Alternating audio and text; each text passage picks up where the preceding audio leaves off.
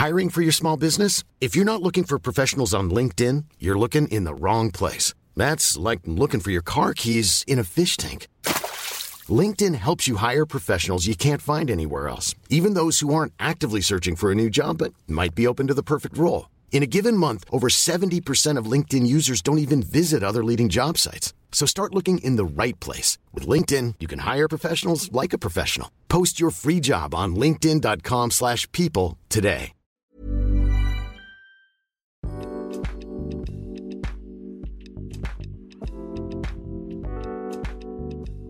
Bienvenidos a otro Cat Weekly. Bienvenidos, bienvenidas a este episodio.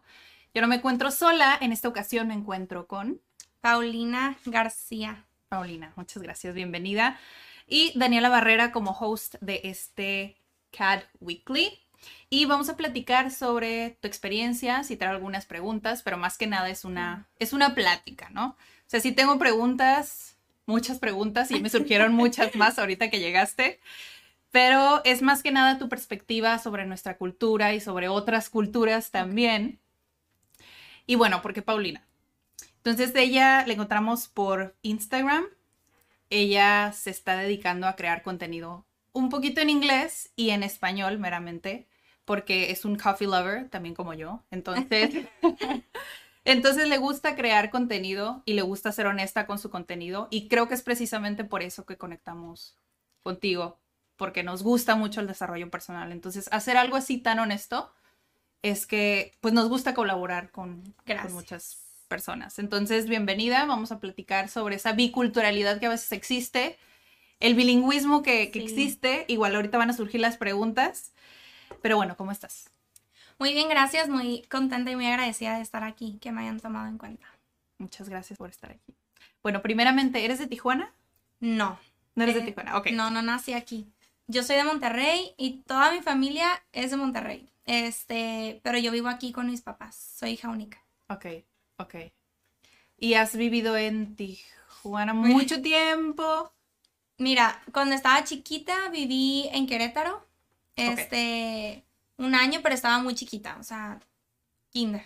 Y luego ya me regresé a Monterrey y luego en cuarto de primaria me fui a vivir a San Luis Potosí. Un año, me regresé a Monterrey y en sexto de primaria me vine a Tijuana. Eh, Entré un año tarde a sexto de primaria, aquí me quedé.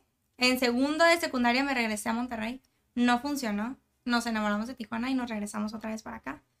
Pero prácticamente llevo aquí en Tijuana de sexto de primaria hasta ahorita que ya me queda un año para... No, seis meses para terminar la carrera. Ok. Bueno, en junio me gradúo, si Dios quiere. Ya falta muy poquito. Ya, ya merito. Entonces ya llevo 10 años aquí. 10 años, ok. Sí. ¿Y cómo es eso que dices que se enamoraron de Tijuana? Ay, ¿Por qué? ¿Cómo? la cultura es muy distinta. O sea, Monterrey está muy bonito. Últimamente yo voy bastante a Monterrey. Este, pero nosotros nos enamoramos aquí de, para empezar, de tener San Diego pegado. Ok. O sea, para nosotros fue, ay, tenemos aquí San Diego a la vuelta y no se compara con tener allá Laredo y McAllen, o sea, que es Texas. No, no es lo mismo que tener San Diego, California. Ya si quieres ir algo así súper padre, te vas a Houston. Yo tengo mucha familia en Mm. Houston, entonces sí íbamos, pero queda ocho horas. No, no está cerca. no está cerquita ir a algo así muy padre. Ok. Y la gente, la gente es muy abierta aquí, es, no es tan, no se fijan tanto en el que dirán, en qué tienes, qué no tienes, es gente más sencilla, son abiertos a, a muchísimas cosas, cosa que en Monterrey siento que la gente, digo, yo soy de allá y mis papás también, pero puede llegar a tener una mente más cerrada. Mm, Hasta hace años, ¿verdad? ahorita yo siento que ya van cambiando, pero sí te adaptas mucho más fácil aquí que en Monterrey, si eres foráneo. Qué interesante. O sea, por, por ejemplo, yo soy de Tijuana y nací en Tijuana y toda mi vida he estado en Tijuana. Entonces, De las que pocas personas que conozco. Sí, ya sé, muchos nos dicen eso, bro. Eh, o sea, tú has tenido esa oportunidad de estar en otros lugares y ver qué tan diferente, o sea, sigue siendo México, Sí, pero México es tan grande que existen, o sea, hasta diferentes culturas. definitivamente. O sea, es tan grande de estado a estado a veces que hay cosas que por ejemplo, en Yucatán yo ni siquiera entiendo como muchas palabras de las que usan. O la manera en la que hablan es como, a veces piensan que, ok, México es uno solo y son iguales todos, pero pues No. no, No, no. no, es así. nada. En todos me ha tocado de algo. Y digo, Querétaro, la verdad no me acuerdo tanto, pero volví hace poco y la gente es muy cálida, todo. Pero San Luis Potosí, digo, tengo una de una prima que yo me llevo muchísimo con ella. Pero la gente, o sea, yo no me regresaré a vivir a San Luis Potosí nunca más. No, para nada. ¿Y te gustaría vivir en otro lugar? Ahorita de México no.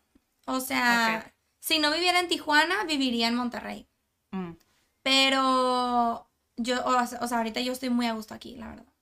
Y es que estás estudiando aquí. Sí, digo, estoy estudiando dos carreras. Este, las dos carreras son... What? Sí. Son en inglés, las dos carreras. Ok. Es 100% en inglés, pero una es mexicana y la otra es americana. Ok. Entonces, una la estoy estudiando aquí en el CETIS, que es Negocios Internacionales, y la otra es una licenciatura o doble grado en Administración, con una universidad de Seattle, Washington. Ok. Entonces, pues prácticamente aquí estoy, digo, ahorita estoy haciendo las materias en línea, todo por lo mismo de que se me presentó esa oportunidad, ya que viajo bastante. Digo, viajo bastante a Monterrey ahorita por situaciones familiares, pero pues, o sea, ahorita estoy aquí, aquí están mis papás y aquí está cualquier trámite de la escuela, lo que tenga que hacer, es aquí. Entonces, hasta que yo no termine mis compromisos aquí, no me movería a ningún lugar, pero no estoy cerrada.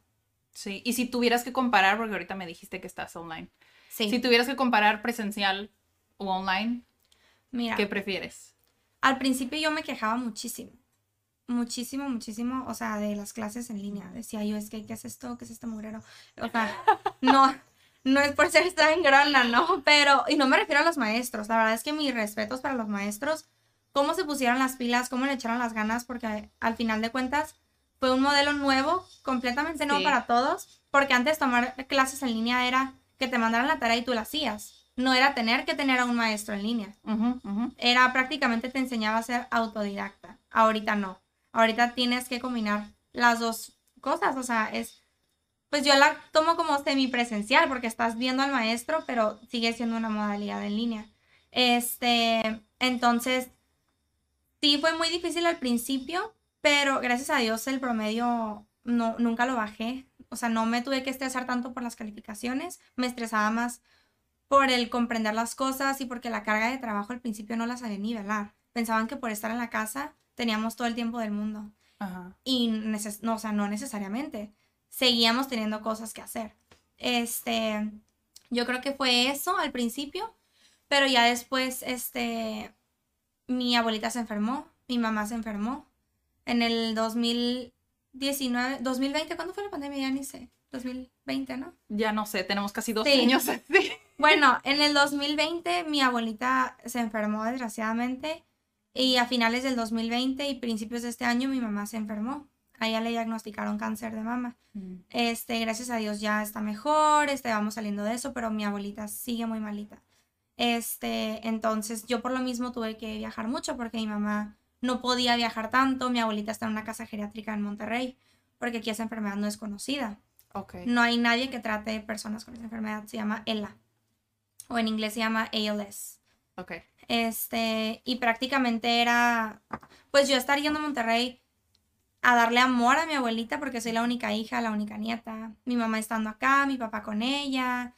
Este, y a mí le agarré cariño a la modalidad en línea. Porque si no hubiera sido por eso, yo no hubiera podido estar para mi familia. Ok. Entonces aprendí como a querer a la modalidad en línea.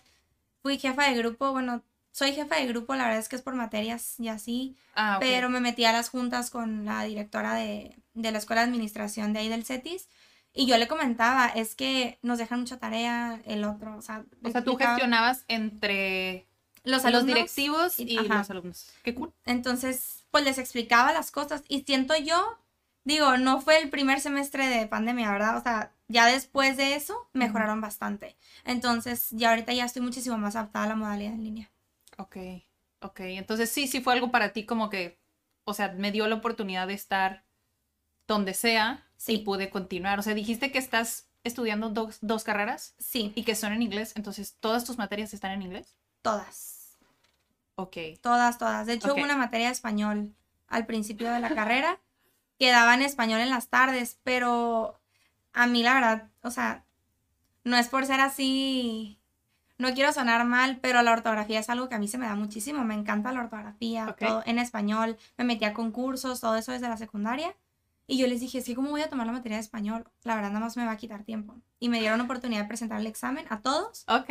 y lo exenté, entonces yo no hice español. No he hecho ninguna materia de español en toda la carrera. Te ahorraste Mm. mucho tiempo. Me ahorré estar un semestre, quedarme todos los días hasta las 4 de la tarde. Oye, está muy bien eso.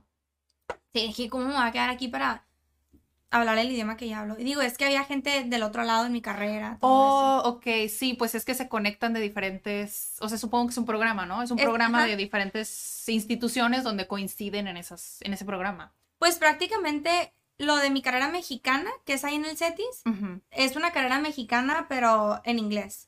Y por ejemplo, sí había mucha gente que venía de San Diego, que no se quería meter a college, todo eso, porque pues todos sabemos que es bastante tiempo, bastante Sí, son trámite. dos años. No sé, algo así. Creo que son como dos o tres años más que lo que uno hace aquí en México. Entonces, Ok. para estudiar una carrera así de negocios. Entonces, varios del otro lado se vinieron para acá. Incluso había gente que les daban beca por americano, todo eso. Se fueron saliendo unos, unos se quedaron, todos así. Ok. Pero tenían que meter el español. Entonces, por eso metieron español en el primer semestre. ¿Y por qué decidiste, no las dos carreras, sino el hecho de llevarlo a esa modalidad, o sea, todo completamente en ese programa? En inglés. Porque estabas, estamos en México, entonces. Y No. tu lengua nativa es el español. Sí, mi lengua nativa es en español. Y llevar todo en inglés. A mí me encanta el inglés. Digo, incluso en el español yo siento que nadie nunca va a hablar perfecto. Uno siempre va a ir mejorando el inglés, el español. Todo siempre hay palabras que uno puede conocer. Este, pero yo cuando estaba en Monterrey estuve en una escuela que era un colegio completamente en inglés. Este, O sea, desde chiquita. desde chiquita. Ok. Desde chiquita yo estuve 100% en escuelas de inglés. Tomaba la materia de español porque era obligación, pero era geografía, matemáticas, historia. Todas las materias que llevaba yo durante toda la primaria fueron 100% en inglés. Ok. Cuando yo me vine acá a Tijuana, vi que no es algo muy común tener escuelas bilingües porque, ahí está la frontera, aprenden inglés. Disque, ¿verdad? Pero, Pero- ajá. Y pues sí aprenden inglés por eso, pero cuando yo llegué a la carrera, eran muy pocas las personas que decían, de verdad, o sea, de verdad quiero estudiar en inglés, Mm, porque en términos académicos se les complicaba, Sí. cosa que a mí no. Sí, no es lo mismo. Exactamente, o sea, una cosa es platicar y otra cosa es ya, este, términos, o sea, tecnicismos de tu carrera, todo eso. Ujú. Y yo cuando empecé la carrera empecé con un inglés muy bueno, o sea, tienes que presentar el TOEFL, sacar cierto puntaje para poder entrar, pero el inglés que traigo ahorita no es tampoco el mismo con el que yo entré a la carrera. O sea, yo aprendí muchísimos términos nuevos. Eh, y la verdad es que me, yo me iba a ir a Monterrey a estudiar, a la UDEM. O sea, me iba a regresar allá con toda mi familia, Pero sí le vi mucho como potencial a poder estudiar aquí dos carreras. Ah, ya tenías la oportunidad de una. Sí, o sea, allá me podía ir de intercambio y todo, pero no es algo como que, ay, me meto a dos carreras así de entrada. O sea, es todavía más difícil. Y la verdad es que irme allá, por más que tenga familia, me iba a ir de foránea. Entonces no me quería aventar, no me sentía completamente lista a los 18 para irme a vivir sola a Monterrey, una ciudad tan grande que aunque conozco, dije no. Y me quedé aquí, me gusta mucho el inglés. Y más que por saber inglés, me metí para aprender todavía más inglés. Ok. O sea, dije, me voy a meter para seguir aprendiendo el inglés, dominarlo, ¿Por qué? porque me gusta mucho. O sea, es, es un idioma que la verdad me gusta bastante. Me encanta poder ir al otro lado y hablar en inglés, o sea, es algo que yo disfruto. Eh, y también el negocio familiar, pues es de logística y transporte. Es transporte transfronterizo. Es completamente, o sea, de aquí de la frontera de Baja California hacia todos los diferentes estados que hay, pues, en Estados Unidos. Y es mucho, o sea, es una súper oportunidad para mí poder aprender inglés y poder ayudar en el negocio familiar también. Soy la única hija. Sí, entonces de alguna manera quieres seguir. Ajá, o sea, no, no sé si de lleno, pero sí definitivamente entender el negocio, o sea, sacarle el más provecho que pueda. Y la verdad es que yo tomar la carrera en inglés no era una carga. Ah, ok. Entonces, como yo no lo sentía como una carga, dije, lo voy a meter. Ok. Y por eso lo metí en inglés. Entonces para ti no fue para nada difícil tomar esa decisión de, ah, pues simplemente continúo mis estudios en inglés y ya. Dije, ya estoy aquí la secundaria, que muy buen colegio, la verdad, estuve en el colegio La Paz. Pero dije, ya estuve aquí en la secundaria y no me dieron inglés. O sea, era un inglés, la verdad, que ya había visto en primero, segundo y tercero de primaria. Dije, no, no puedo. Voy a aprender más inglés. Y en la prepa del CETIS, yo estuve en la prepa ahí. Tampoco dan tanto inglés. Incluso yo pasé los niveles de inglés y me metieron a francés. Ah, porque necesitabas como compensar el Necesi- tiempo o ajá, algo, neces- algo por el necesitas tener un idioma. Si pasas los niveles de inglés, te meten a francés. Ah. Y estuve primero, empecé la prepa en La Paz, el primer año, y también pasé los, no me acuerdo si eran como siete niveles, no, no me acuerdo cuántos eran, pero los pasé los niveles de inglés y me metieron a japonés. Me salí, me fui al CETIS, quería algo más grande, Ujú. conocer más gente. Este, y me metieron primero al inglés porque ya no había cupo en francés.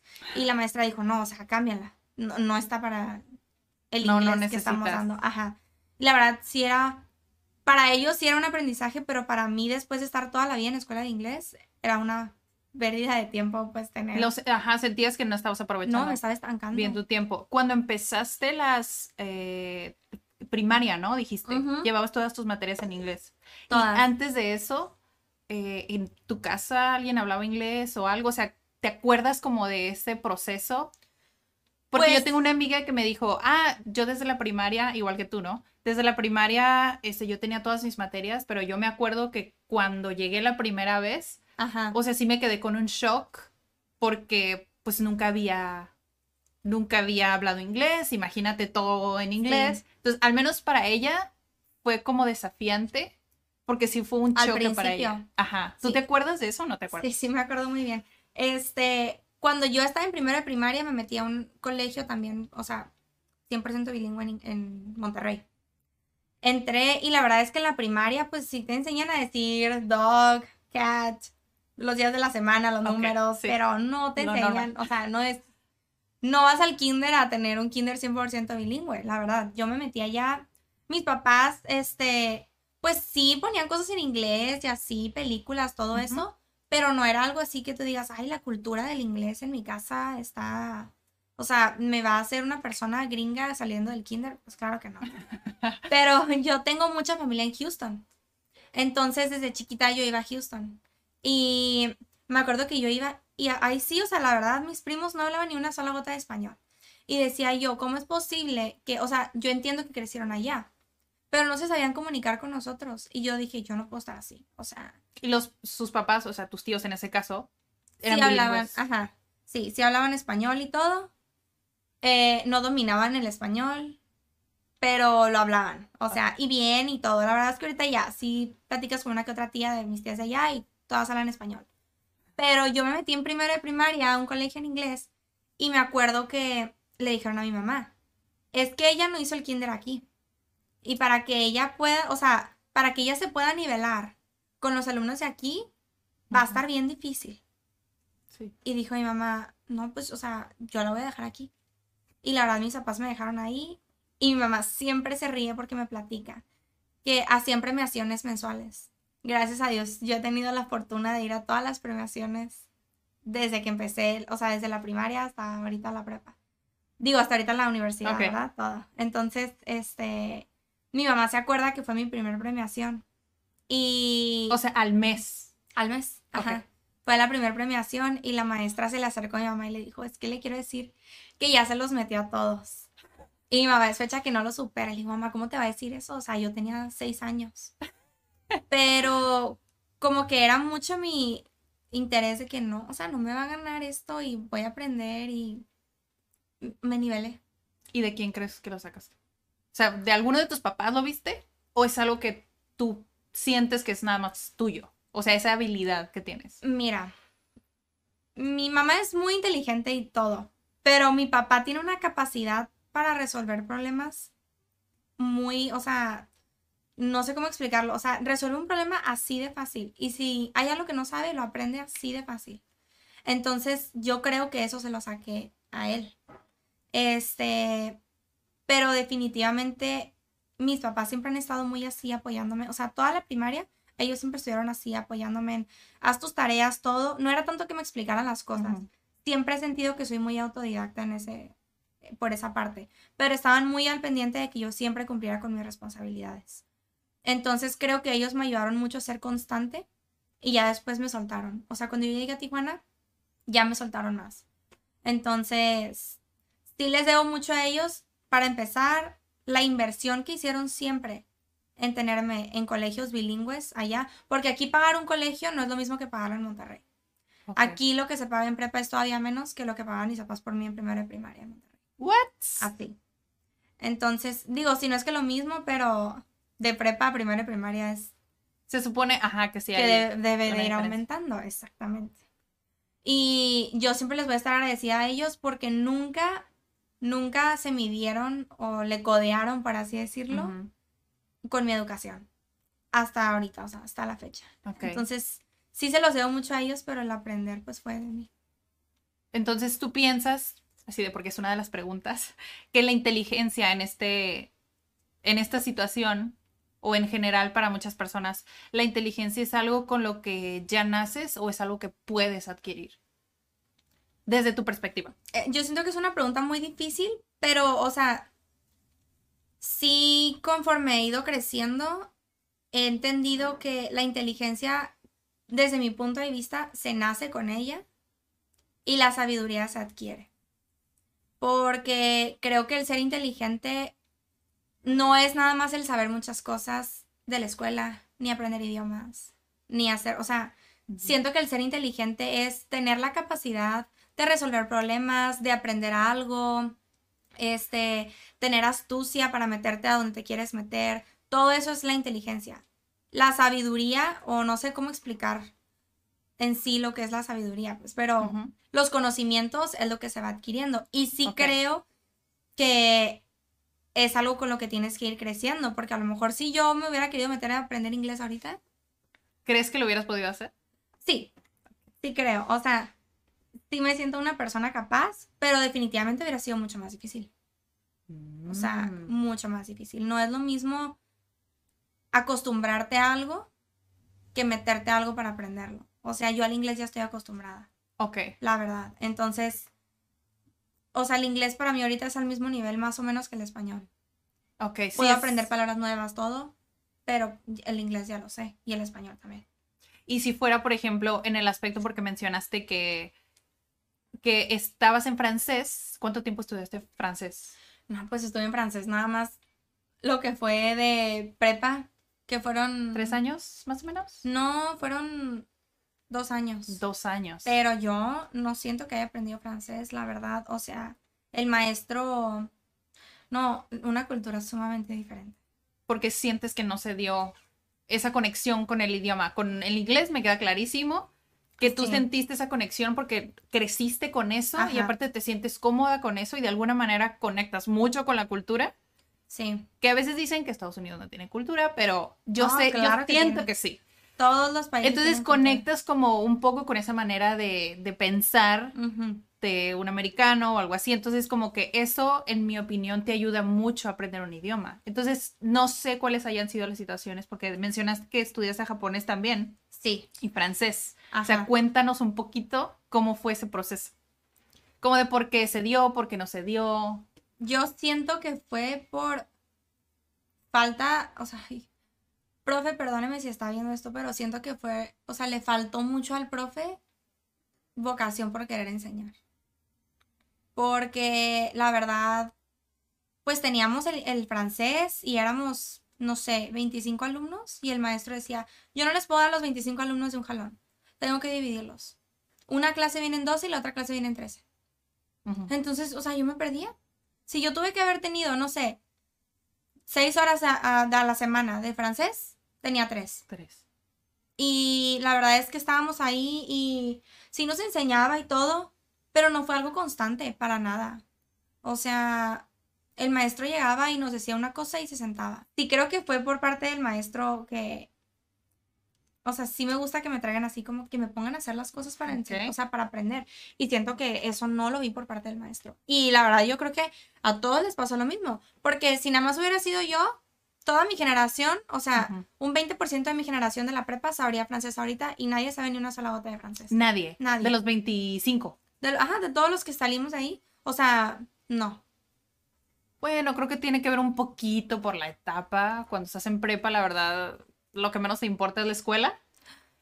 Pues En la mayoría. En la No mayoría. en todos. Hay personas que la verdad sí se comprometen con, pues no sé, o sea, tal vez con las calificaciones o que sí les gusta aprender, sí. Pero la verdad es que estás en esa etapa donde lo único que quieres hacer es socializar y creo que les pasa mucho a muchas personas. sí. Pero en ese caso, así de hablando desde la perspectiva de guía, de guía de idioma, yo siento que el guía estuvo bien en dividirlos, porque para que el aprendizaje sea efectivo, tiene que ser más personalizado. No sé si te sientes identificada con eso, que a veces sientes que aprendes un poco más cuando dices, ah, es que me lo aterrizó a, a la manera en la que yo pienso o en la manera en la que yo aprendo. Entonces pienso Sí. que tal vez esas fueron unas intenciones buenas, el hecho de dividirlo para decir, ah, ok, puedo apoyar entonces, si tengo una clase de 50 minutos, en lugar de dedicarle 5 minutos a Paulina, pues lo puedo dedicar 10 Es o le puedo dedicar vez- 15. no nos dedicaba ni un minuto. O sea, Ah. llevaba muy mala actitud. Pero no, no quería externar esa opinión en público. Pero sí llevaba mala actitud. O sea, la verdad es que los maestros de inglés, todo ahí en el CETIS, muy bien. Pero tiene que tener una vocación, o sea, para enseñar. Y no nada más es saber lo que quieres enseñar, es saber enseñar. O sea, Totalmente de acuerdo. y eso, o sea, sabía mucho francés, pues era un, era francés el maestro. Así esa era mi siguiente pregunta. O Así sea, de, no sí. sé si voy a incomodar a alguien, No, pero no, no era, era- mexicano. ¿era, na- ¿era nativo francés sí, era o francés, era...? era francés. Y la verdad es que la cultura, decía yo, o sea, le vale. Le vale la clase, le valemos nosotros, le, val- le vale que aprendemos. Y de repente llegaba yo y me ponía un 9. Ah, 9. Y yo, ¿Por qué? ¿por qué un 9 y por qué no 10? Digo, si tuviera los fundamentos, a- argumentos, lo que sea, Sí. para confirmarme mi 9, y yo sé que di lo mejor de mí, ok. Pero me ponía un 9 y le decía yo, yo no me voy a- o sea, si usted me pone un 9, yo voy y le digo allá afuera que nos dividen la clase. O sea, sí le llegué a decir. Y la verdad es que sí se me hacía, o sea, mal porque los grupos por lo general eran de 40 y el de él era de 25 y lo dividía. Entonces decía yo, 40. Todavía sí, o sea, si fuéramos, no sé, 40, 35, ok, divida el grupo, pero éramos, éramos como 23, Ok. ni siquiera, o sea, y nos dividía. No, sí, sí estoy de acuerdo en que una persona debe de tener vocación. O sea, en, en general, la persona debe tener vocación para hacer lo que sea que se vaya a dedicar, porque si no lo vas a hacer mal. O sea, es la verdad. Si no te gusta, si no estás disfrutando lo que estás haciendo, lo vas a hacer mal. Bueno, existen las excepciones donde tal Sí. vez tuviste un mal día, te chocaron, pero bueno, eso ya es Sí. otra no, cosa. pero si te gusta, o sea, te va bien. Pero yo pienso que los, o sea, los educadores en general, el nivel que sea, sí tenemos un nivel muy alto de responsabilidad Claro. en el qué pasa si Paulina sí hubiera sido súper buena en francés, pero tal vez como que tuvo esa limitante en quién la guió en el proceso. No estamos diciendo como que son malos profesores o buenos profesores, a veces simplemente como que no conectas No, con, no encajas con el maestro. con alguien, pero si no tiene esa vocación, pues difícilmente incluso esa persona va a hacer clic con lo que está enseñando. Sí, O sea, no te va a transmitir nada. Entonces, ahí está muy difícil que alguien aprenda. sí, la verdad, sí. Y creo que tal vez ese es uno de los problemas. No vamos con francés, ¿no? Con cualquier materia, cualquier con cualquier idioma. Pasa que si alguien no sabe enseñarlo o no le gusta, simplemente los alumnos no van a aprender. Y creo que es una responsabilidad que a veces se toma muy a la ligera. Porque de cierta forma es medio cómodo, pues lo que tú dijiste. O sea, no hay nadie vigilándote. Llegas como profesor, anotas en el pizarrón si quieres, abran su libro. ¿Y quién te está viendo? Nadie. O Exactamente. sea, puedes hacer tu trabajo súper bien si quieres o puedes ha- hacer tu trabajo súper mal si tú quieres. Entonces ahí está como, realmente tómate el tiempo Sí. de evaluar si quieres enseñar eso, ¿no? O sea, no lo hagas por los 100 pesos a la hora que te paguen. Sí, no, definitivamente. Yo creo que a veces es un error de los profesores, que para nada me ha tocado muchos profesores así ni nada. Pero a veces los profesores creen que ellos tienen la autoridad 100% sobre el grupo. Y creo que ellos tienen la autoridad 100% sobre la disciplina. Ujú. Pero y ni a veces, ¿eh? Sí, pero se puede decir que si ellos hacen todo de forma respetuosa, tienen la autoridad para decirte, siéntate, ponte a trabajar, haz esto, salte del salón, estás faltando al respeto a mi clase, Ujú. etcétera. En cuanto a la disciplina. En cuanto a la enseñanza, creo que viene por parte de los dos lados, porque tanto el alumno debe de entender cómo está explicando el maestro y el maestro se debe adaptar a la forma en la que el grupo aprende. Y eso a veces los maestros no lo entienden. Ellos tienen una forma de enseñar que a lo mejor este grupo sí es súper auditivo, o sea, les encanta que les estés hablando y explicando y todo, pero de repente no. te llega un grupo que es súper visual y le encanta que lo pongas a hacer mapas conceptuales y todo, o me ha tocado incluso maestros que dicen, ¿sabes qué? Si tú prefieres hacer, no sé, un audio y explicándome, o un video y explicándome tal cosa, te dejo, pero si prefieres hacerme un ensayo y hacer un mapa conceptual, también te doy chance. Y cada quien aprende a su manera. Y creo que es un sacrificio tanto de los alumnos como de los maestros en que los alumnos aprendan, porque al final de cuentas, al principio no, pero si pasa el tiempo y los alumnos no aprendieron nada, los alumnos siguen. El maestro ahí se queda y él, o sea, se va a enfrentar a que un día le digan, ¿qué onda que tus alumnos no están aprendiendo? Sí, de hecho, cuando llevas un grupo y si la mitad o más de la mitad reprueba o les va mal, no es que ellos estén haciendo algo mal. Es que el profesor está haciendo algo mal. Exactamente. Pero es como a veces decimos, no, es que ellos no estudian, son bien así, bla, bla. Pues sí, pero es que también estás fuera de la, de la materia, lo que estás enseñando es como tienes que a veces, a veces no saben qué es la Sí. disciplina, a veces no saben que debe existir un orden, a veces no saben ni siquiera cómo aprenden. Entonces tú los tienes que guiar en ese proceso de que ellos aprendan cómo aprenden. Sí. Fuera de que aprendan el verb to be o que aprendan algo, Sí, es no, como o sea, tienes que enseñarles eso. ¿Por qué? Porque en algún punto, pues es como la mamá. O sea, no vas a estar o no va a estar el papá para todo el tiempo. Es como, eh, Paulina, ¿qué necesitas corrigiendo. o qué quieres? En algún punto no van a estar. Entonces necesitas enseñarles, como en este caso, o sea, creo que tú ya aprendiste sobre esa experiencia, que es como, tengo que levantar la voz sí. y tengo que hacerles saber, ahora sí que fuiste como con los directivos. Es como, ¿sabes qué? Lo de línea no está funcionando, o sí nos está funcionando, o de esta manera creo que mis compañeros les gustaría que fuera. Siento que falta más ese tipo de personas. Como Sí. tú, o sea, que se, que se presten, que se acerquen, porque a veces nos quejamos mucho como que de los maestros o de la manera de la que enseñan o cómo las escuelas están haciendo lo que están haciendo, pero a veces no nos acercamos. No, nadie hace nada, ese es el problema. O sea, y discúlpenme a todo mi grupo si me están viendo, pero cuando hay un problema en el salón, si yo no hablo, se quedan callados. Y todavía, y no me refiero nomás ahorita en la carrera, hay mucha gente que ha tenido el descaro de venir conmigo y decirme, no te puedes ir a quejar. ¿Cómo? O sea, que algo no está funcionando y vienen conmigo a decirme, no te puedes ir a quejar tú, es que a ti siempre te hacen caso. Es que a todos nos harían caso. El problema es que todos piensan que externar lo que necesitas, o sea, sobre todo en la educación, no se paga cualquier cosa y aunque no estuvieras pagando, o sea, estás haciendo algo, o sea, le estás echando bastantes ganas, que al final de cuentas, si tú estás estudiando y no estás pagando por la carrera o estás pagando, el bien se lo vas a hacer a toda la humanidad en el punto en el que tú empiezas a ejercer tu carrera de alguna forma. Entonces, es lo que digo yo, o sea, ¿cómo es posible que no te atrevas a decir que esto no te está funcionando nada más por miedo a que el profe se vaya a enojar contigo? O sea, si se enoja, es su problema.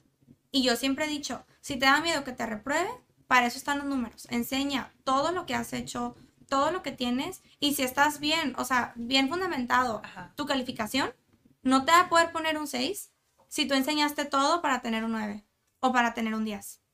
Entonces a mí la verdad no me da miedo quejarme por las calificaciones, o sea, no, no me da miedo. Y a veces sí termino hablando por el grupo porque si no hablo por el grupo, no, o sea, no se va a solucionar nada y ya mejor termino hablando. Pero sí creo que es algo que le falta mucho a la gente, o sea, le falta mucho ser honesta, ser directos y externar lo que quieres decir de una forma respetuosa. No siempre tienes que ofender para decir lo que quieres. ¿Y por qué crees que se da eso? Porque es cultural. O sea, no nada más pasa ahí, o sea, pasa en muchísimos sectores, o sea, en empresas, en Sí, que, es, que nos quejamos como que por detrás, pero realmente no nos acercamos a quejarnos como objetivamente. ¿Sabes qué? O sea, no me dieron esto, o se llevó así, porque piensas que bueno, porque esa es mi percepción. Siento yo que es cultural. Sí, sí es cultural, porque por ejemplo en, en Monterrey la gente no es así. Ajá, Oh. en Monterrey la gente no. Incluso yo, o sea, no nada más hablando de la educación. No porque soy de Monterrey, pero... Sí, no, pero, o sea, si vas a un restaurante, yo soy de las que, si voy a un restaurante y yo le digo, ah, no sé, quiero mi hamburguesa sin queso y me la traen con queso, o sea, he ido con gente aquí que dicen, ay, no, qué vergüenza, no, no la voy a regresar. Me la voy a comer así. Me la voy a comer así. Y yo, yo no me voy a comer algo que sea lo que sea el dinero que esté pagando, no me gusta. Por algo yo al principio dije y lo dejé bien en claro.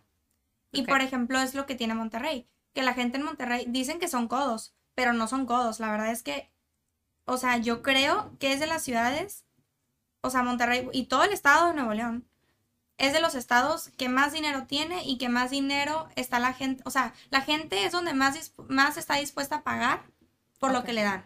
Cosa que en Tijuana todavía siento que están regateando las cosas.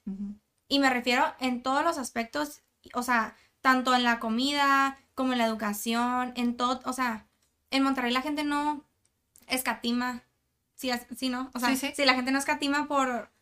por lo que- o es sea, lo que es, y es está lo bien, que es y me está- o sea, exactamente, pero saben en dónde meterse.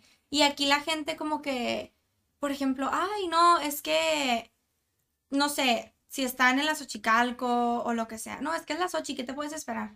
Y yo, pues es muy buena universidad, o sea, no estás pagando cualquier cosa, ve y quéjate de lo que te están, o sea, y es, yo siento que lo que le falta a la gente, o sea, le falta mucha como, como que aquí siento que la cultura está muy padre porque eres muy abierto, todo, no se meten en tantos problemas, eso sí, o sea, lo aplaudo. Pero cuando hay un problema, sí andan viendo, o sea, sí ayudan mucho, pero también andan viendo a quién tirarle la piedra. Mm, Y es lo que yo noto mucho en la cultura tijuanense. Y yo aquí sí soy, ah, yo lo hice, yo voy y yo me meto. Pero también les digo mucho a la gente, o sea, si yo quieren que vaya y defienda, yo sí he ido y no sé, por no decir ¿Qué te ha nombres. pasado? Sí, no sé, si fulanito de tal me está dice y dice que la maestra no trabaja y me dice deberías ir a quejarte, yo voy y me quejo, pero voy y le digo a la maestra. Y fulanito de tal dijo que usted no Sí, hace sí, sí, esto, sí. porque a mí yo no me voy a estar, o sea, me quieren tirar la piedra a mí y yo no le estoy tirando la piedra a nadie, yo estoy hablando las cosas claras y cómo van. Ok.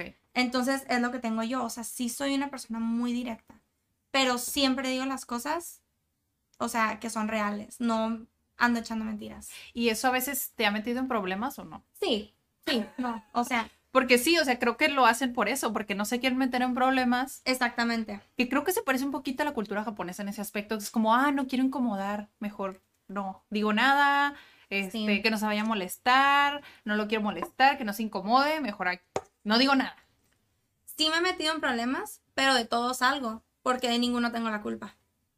Mm. Y no te pueden culpar de algo y, o sea, castigarte o tener consecuencias por algo que no hiciste. Entonces ahí está la clave, o sea, saber abogar por el problema, pero saber que tienes consecuencias de que se la van a agarrar contra ti y saber cómo abogar y defenderte a ti mismo. Y eso es algo que yo adquirí ya después de la secundaria, o sea, yo sí era una persona que se dejaba de muchas cosas y así. Y O sea, fue el cambio a la secundaria. Sí, o sea, fui cambiando mucho. Este, incluso en la carrera me mandaron a, o sea, yo me fui a quejar por algo que, que tenía toda la razón, había un congreso, nos dijeron que sí podíamos ir, pagamos por el congreso, se canceló y no nos quieren devolver el dinero. No se canceló el congreso, resultó ser que venía una maestra extranjera Ok. y que nosotros teníamos que, o sea, que no nos podíamos ir al congreso porque teníamos que tomar la clase. Pero yo dije, entonces, ¿por qué vienen a decirnos, a ofrecernos el congreso a todo el grupo, decirnos que nos vayamos y decirnos que se nos van a anular las faltas cuando salgo de la escuela? Y luego vienen a decirnos que no y que era nuestra responsabilidad quedarnos si sabemos que venía una maestra extranjera. Pues sí, pero por algo yo pregunté, ¿se van a anular las faltas? ¿Nos vamos a poder ir? Si no, yo no hubiera pagado nada. Sí, sí, sí. Yo fui, fui la que fue, como siempre, a quejarse por el dinero, no tanto por el dinero, o sea, por el dinero, por el congreso que nos íbamos a perder. Por no tener claridad en ese. Exactamente. Total, después de estar abogando como dos semanas, o sea, no fue cosa de, de un ratito, porque no me querían resolver nada. Pasa el tiempo y me hablan de la escuela. Que si puedes venir a Centro de Desarrollo Estudiantil, no sé qué cosa era. Para no hacer el cuento largo, me mandaron al psicólogo. Este, What? me mandaron al psicólogo y me acuerdo que yo me senté y le dije, ¿por qué estoy aquí? No, nada más te queremos hacer unas pequeñas preguntas. O sea, claro que no. La verdad es que a mí no me ven la cara de mensa. O sea, si es algo que tengo, que, que digo yo, porque estoy aquí y no tiene ningún problema.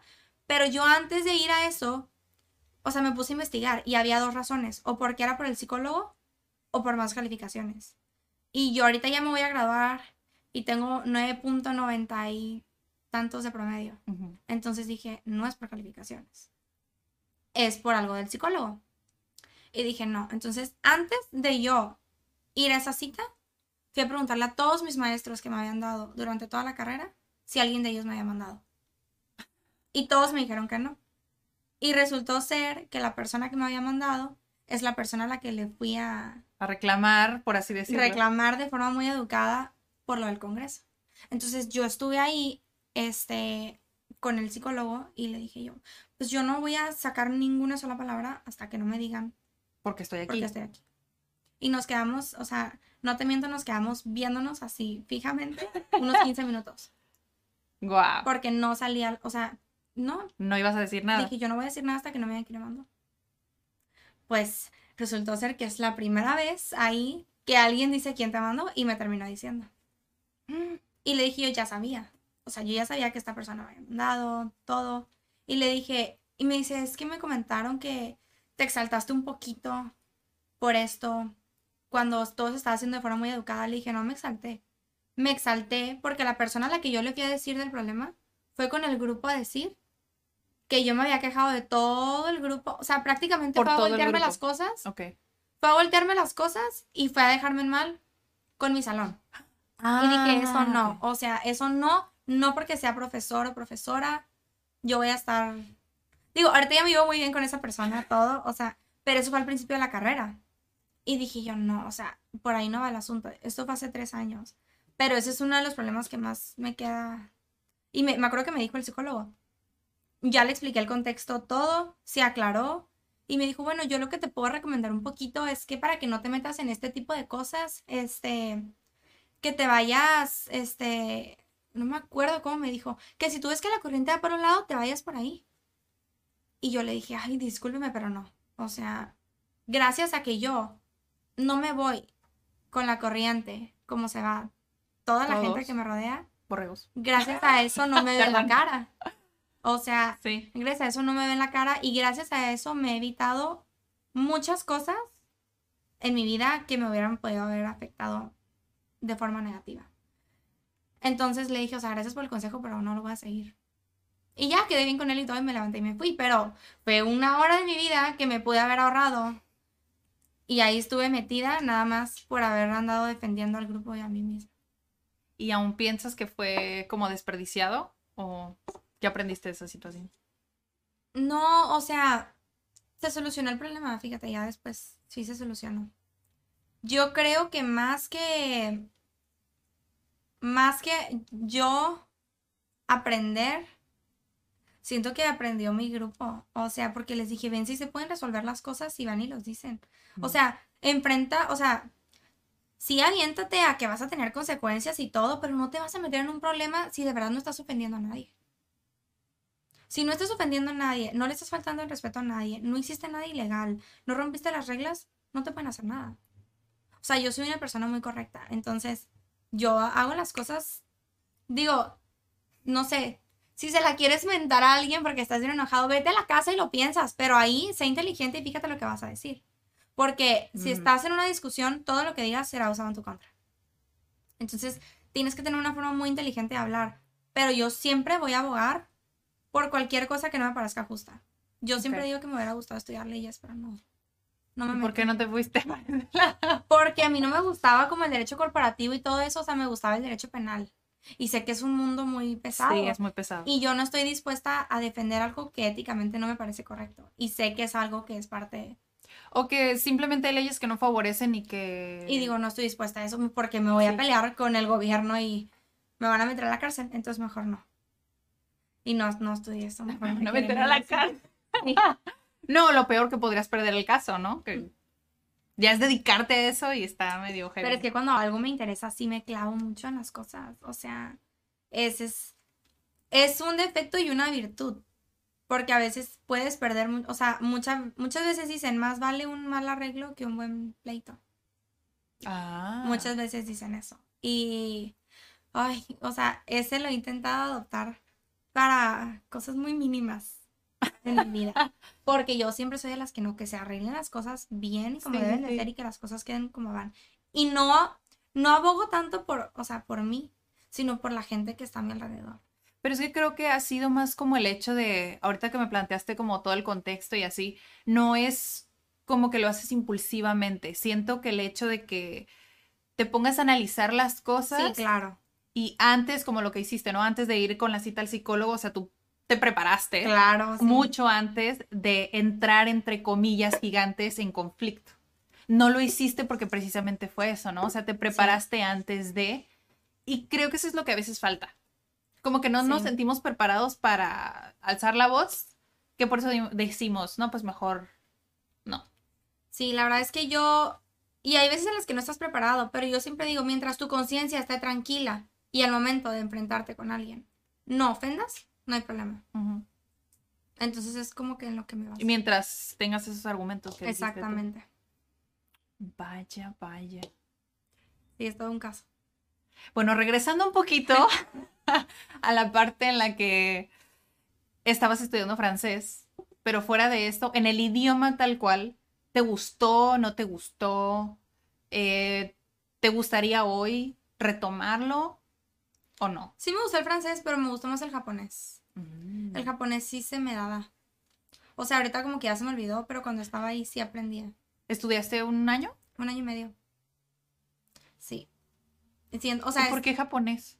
porque en la prepa el, del Colegio La Paz era el idioma que daban. O sea, eran los, nada más esos dos Inglés, franceses. no, inglés y japonés. Ah, inglés. En el CETIS era donde era. Ah, ok, y ok, francés. ok, ok. Y me gustó mucho el japonés, pero la verdad es que, o sea, en cuestiones de tiempo, en cuestiones de, de la cultura, como era todo muy japonés, ahí donde estaba yo, y a veces no me sentía como que muy adaptada.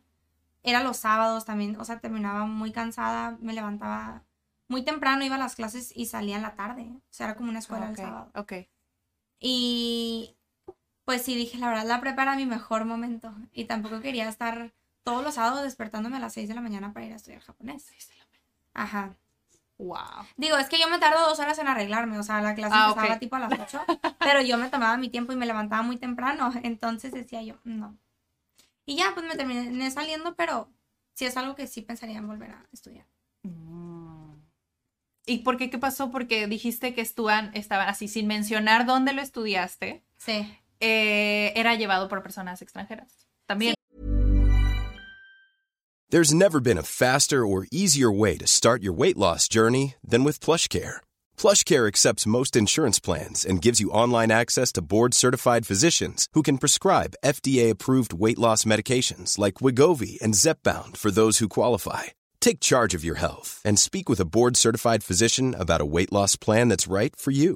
Get started today at plushcare.com slash weight loss. That's plushcare.com slash weight loss. plushcare.com slash weight loss. If you thought the only way to get a more defined jawline with natural looking results was through surgery, think again. Juvederm Volux XC is a non surgical injectable gel filler that improves moderate to severe loss of jawline definition and can help you achieve natural looking results with little downtime. Even better, this improved definition lasts up to one year with optimal treatment. No maintenance required. Improve jawline definition for a smooth, sculpted look with Juvederm Volux XC. For important safety information and to find a licensed specialist, visit juvederm.com. That's J U V E D E R M.com. Not for people with severe allergic reactions, allergies to lidocaine, or the proteins used in Juvederm. Common side effects include injection site redness, swelling, pain, tenderness, firmness, lumps, bumps, bruising, discoloration, or itching. There's a risk of unintentional injection into a blood vessel, which can cause vision abnormalities, blindness, stroke, temporary scabs, or scarring. Talk to a licensed specialist to find out if it's right for you.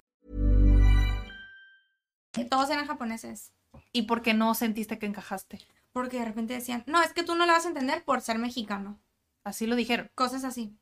Y decía yo, oye, o sea, relájate tantito que no estoy aquí gratis. Te estoy pagando y no es por ser Y sangrona. te estoy pagando para que me enseñes precisamente. Exactamente. Y claro que si estoy aquí plantada es porque no sé.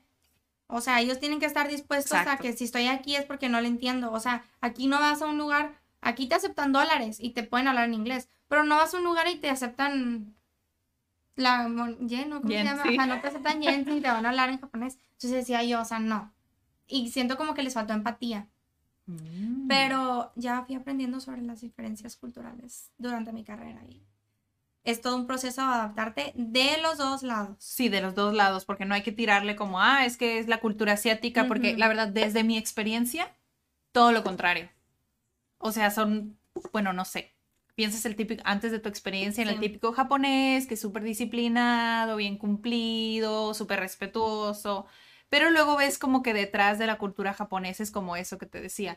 Tal vez no te digo lo que me incomoda porque no te quiero incomodar, pero Sí. no quiere decir que no lo piense. Ajá, Entonces tal vez estos eh, ya se mexicanizaron más, es como, ah, pues lo decimos. no pasa nada". exactamente. Puede ser, no sé, no sé, Sí. puede ser. Y, o sea, en cuanto a los idiomas, tomando de referencia como el francés y, y el japonés, porque inglés, o sea, lo, lo adquiriste cuando ibas creciendo. Sí. Entonces, el, ¿para ti es difícil o es fácil aprender un idioma nuevo? El que sea. Pues Desde no siento que sea difícil. O sea, yo pienso que es fácil. Lo único es que requiere de mucha constancia y perseverancia para poder aprender el idioma. O sea, yo no pienso que con una vez a la semana sea suficiente. Ok. Ni con una vez a la semana y que te dejen un chorro de tarea, no. O sea, y siento que también no nada más es estudiar, es, ay, pues me voy a meter a ver la tele en inglés. O sea, sí, digo, o japonés o lo que sea que estés aprendiendo. Ajá. Pero porque parte del, o sea, y yo lo vi con el inglés, parte del que yo, a mí gracias a Dios me dicen que tengo muy buena pronunciación, o sea, que lo hablo muy fluido todo, y creo que en parte es la práctica y el estarlo escuchando. Porque si yo estuviera haciendo puras tareas y leyendo y todo, o sea, qué padre, le sé, pero vas a hablar con o- el acento bien mexicano. Que no tiene nada de malo, pero, pero sí siento que tú al momento de estar en el otro lado llegas y, o sea, hay que ser sinceros, te tratan mejor si hablas en inglés fluido que si lo hablas como mexicano, porque hay gente todavía que Un poco discrimina racista. mucho. Sí, sí. Exactamente. Sí hay. Aunque creo que en California es menos, porque pues hay de- gente de todos lados. Sí, en California es mucho menos, pero, o sea, yo que he estado como que en Texas también mucho. Ah, ahí bueno, entrando sí hay mucho Ahí mexicano, pero ya te vas más para adentro y es puro gringo. Sí, siento, especialmente ese estado, sí tiene como la reputación de ser un poquito racista. O sea, no estoy diciendo que todos, obviamente hay excepciones, pero sí sé que son un poco más racistas en Texas. Que Cali- es que California tiene, o sea, tiene Hollywood. Sí, te vas Entonces tiene Ángeles, personas de diferentes lugares que son más abiertos a, Exactamente. a que sean de donde sean, ¿no? No pasa nada. Sí, depende mucho de la cultura también. Eso sí. Y en cuanto a francés, japonés, tú tienes como un, fuera de clases, tienes como un, ah, esto a mí me funciona, o esta es mi rutina, o yo me dedico. En cuanto al japonés y el francés, Sí. no. No, o sea, ahorita no. La verdad es que Si las- tuvieras que volver a retomar japonés. si tuviera que volver a retomar japonés, yo creo que me esperaría a que terminara la carrera. O sea, ahorita ya no doy para más. De verdad, ya. Incluso tenía un pequeño negocio y con todo lo de mi mamá, de mi abuelita, tuve que cerrar. Eso, digo, lo hacía desde mi casa, vendía galletas, se llaman hojarascas. Mm. Pero sí era un trabajo que, o sea, me llevaba todo el día. Y las dos carreras, servicio social, todo te quita tiempo. Entonces, sí me gusta cuando hago las cosas meterme de lleno, Ok. Si vas a hacer algo, hacerlo bien. hacerlo bien. Siempre mi mamá me ha dicho eso. Mm. Por eso me estoy... ¿Dónde crees que te ha llevado el ser bilingüe? ¿Hasta dónde te ha llevado? Mira, para empezar, aquí contigo. ¿O hasta dónde sea- crees que te pueda llevar? Sí. O sea, mi página de cafeterías, porque creo que no lo he mencionado aquí, pero tengo una página de reseñas de cafés. Spam, spam, ¿cuál es el...? Este se llama The Coffee Hunter. Ok. Este, entre da y coffee hay un punto. Es en Instagram. Entonces, por ejemplo, para empezar, The Coffee Hunter es en inglés. El nombre.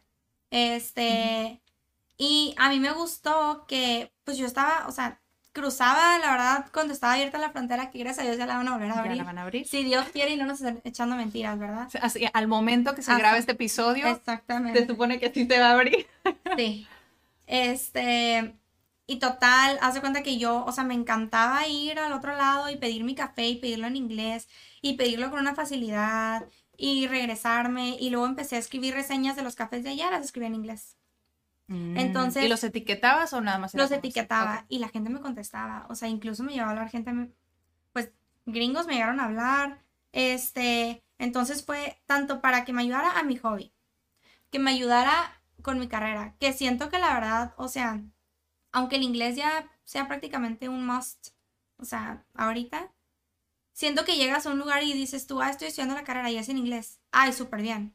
O sea, ya en un- cualquier trabajo que te pidan, incluso si quieres ser recepcionista de cualquier lugar, no sé bien, pero si hablas puro español te pagan mil pesos y si hablas inglés te pagan mil ochocientos o dos mil. O sea, las oportunidades económicas del puesto que sea, hablando puro español, hablando inglés, sí varía. El entender el negocio familiar también, porque es todo con la frontera. Este, el vivir en frontera para empezar, o sea, es súper importante hablar inglés. Si no, estando aquí con alguien, hasta en una plática común entre mexicano y mexicano, te empieza a decir términos que no agarras la onda, porque son términos en inglés. Sí, aquí estamos muy...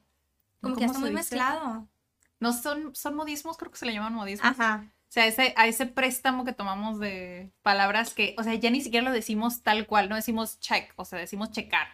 Que a Exactamente. veces se burlan de nosotros los del sur porque hacemos esas Sí, palabras. digo, incluso en todos lados, en Monterrey te vas, aquí le vas a dar, o sea, un aventón a alguien y dicen, raite. Sí, sí, sí. En Monterrey te dicen, te voy a dar un ride.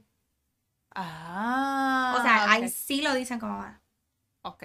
Entonces, yo creo que ya es en todos lados. Pero, Bueno, sí, ahorita ya que está más globalizado todo, pues ya donde sea que haya internet, dices, pues ya está contaminado con el inglés porque Sí. muchas cosas están en inglés. Todo, o sea, llegas a Monterrey y dices, ay, sí, un increíble. Llegas aquí y te dicen, un bobby pin. O sea, y si no sabes qué es un bobby pin, Ya. igual, o sea, son muchas cositas así, que ya son como que modismos que la gente adoptó Ujú. Y son en inglés. Entonces yo creo que tanto para hablar con la gente, para oportunidades económicas, oportunidades laborales, el conocimiento, digo, nunca está de más saber un idioma. O sea, siempre es una super oportunidad.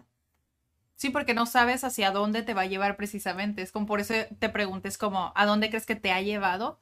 ¿Y a dónde crees que te va a llevar? Porque, o sea, con el simple hecho de decir, sí, pues es laboral, ¿no? Pero Sí. también es como, oye, me conecta con personas de otro lugar.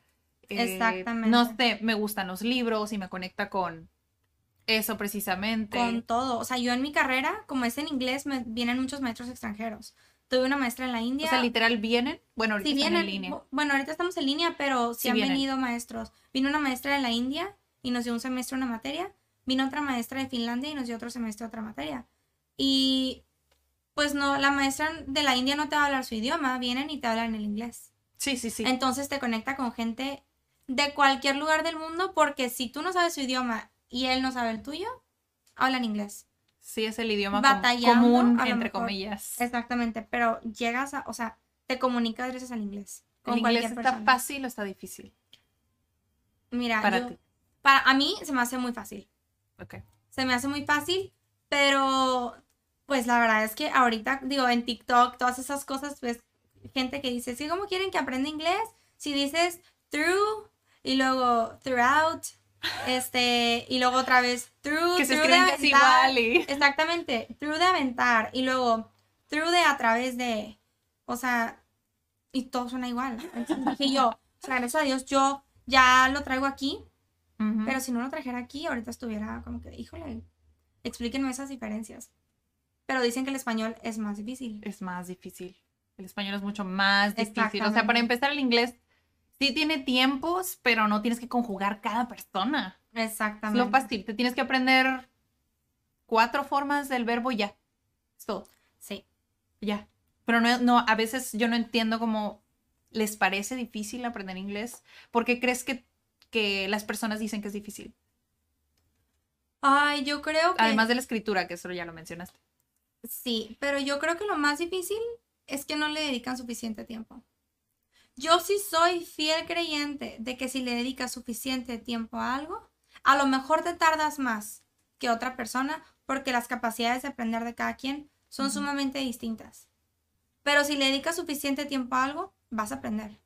A lo mejor alguien aprende en dos años y tú aprendes en uno o sea. Exactamente. pero tienes que dedicarle tiempo. No lo puedes tener como un hobby. O sea, si es algo que de verdad quieres aprender, dedicándole tiempo vas a llegar ahí. Porque, o sea, si te están taladrando la cabeza todos los días con que el café se toma negro, ¿te das de cuenta? O sea, vas, va a llegar un punto en el que te vas a tomar un café negro. Sí. Porque te están diciendo todos y todos y todos los días. Entonces, es algo que yo sí digo, tienes que ser muy constante y dedicarle suficiente tiempo. Ok. O a lo mejor una hora al día, pero, o sea, todos los días. Que lo hagas muy constante. Yes. Sí, yo también pienso lo mismo. O sea, a veces digo, o sea, es muchísimo más efectivo que te dediques todos los días. Es como si no tienes tiempo, muy entre comillas gigantes, porque Exactamente. ¿cómo no vas a tener tiempo si te la pasas? Si de verdad se ponen a checar su celular, ¿cuánto tiempo pasan enfrente de la pantalla? Van a ser a la semana 20 horas. A mí me pasó. Exactamente.